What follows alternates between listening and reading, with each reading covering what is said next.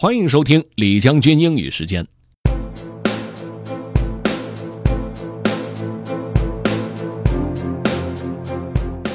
今天为大家带来的内容是关于诺贝尔经济学奖的得主的，呃，不过不是今年的，是在二零一六年获得当年诺贝尔经济学奖的两个人的故事。这篇文章来自于《经济学人》杂志，给大家朗读的部分呢是文章的开头。作者举了一个例子来说明经济合同的作用。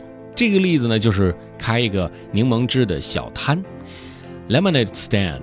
是一个非常典型的第一次的生意。在美国呢，很多孩子会经常自制柠檬汁，然后呢就摆出来卖，所以它也成为介绍商业理念的一个非常典型的例子。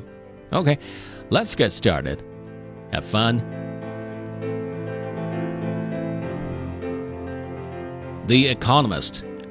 Oliver Hart and Bengt Holmstrom win the Nobel Prize for Economic Sciences in 2006. Suppose that you and I are interested in opening a lemonade stand together.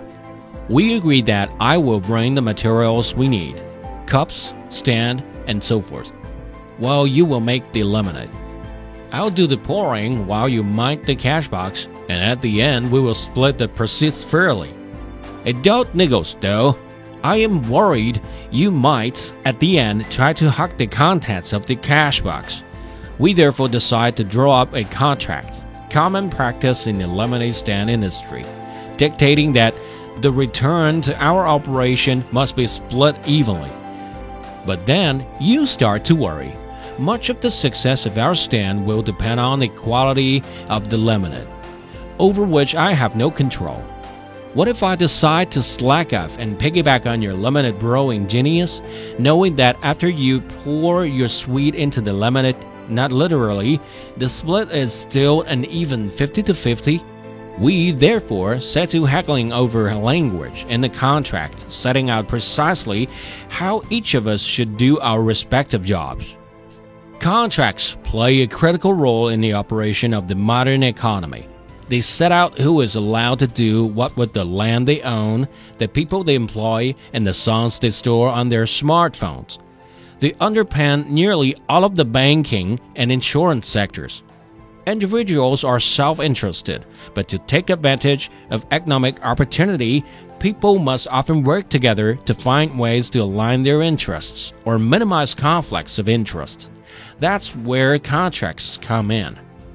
This morning, the Swedish Riksbank awarded this year's Nobel Prize for Economic Sciences to Oliver Hart, a British economist at Harvard University, and Bengt Holmstrom, a Finnish economist at MIT, for their work improving our understanding of how and why contracts work and when they can be made to work together. 虽然今天给大家介绍这个诺贝尔经济学奖的获得者的故事呢是去年的哈，但是我觉得这个关于合同的，呃，在现代商业社会当中的一种实际的应用的价值和意义，呃，讲解起来还是很有意思的。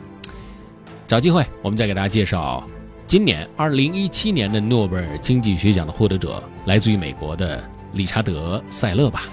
想要获得本期节目的回听内容，可以关注重庆之声的微信公众号“重庆之声”，点击品牌就可以进入李将军英语时间了。另外呢，也可以在喜马拉雅 FM 上面搜索“李将军”，就可以找到我了。OK，that's all for today. Thanks for listening. This is General Lee 李将军。下期节目见。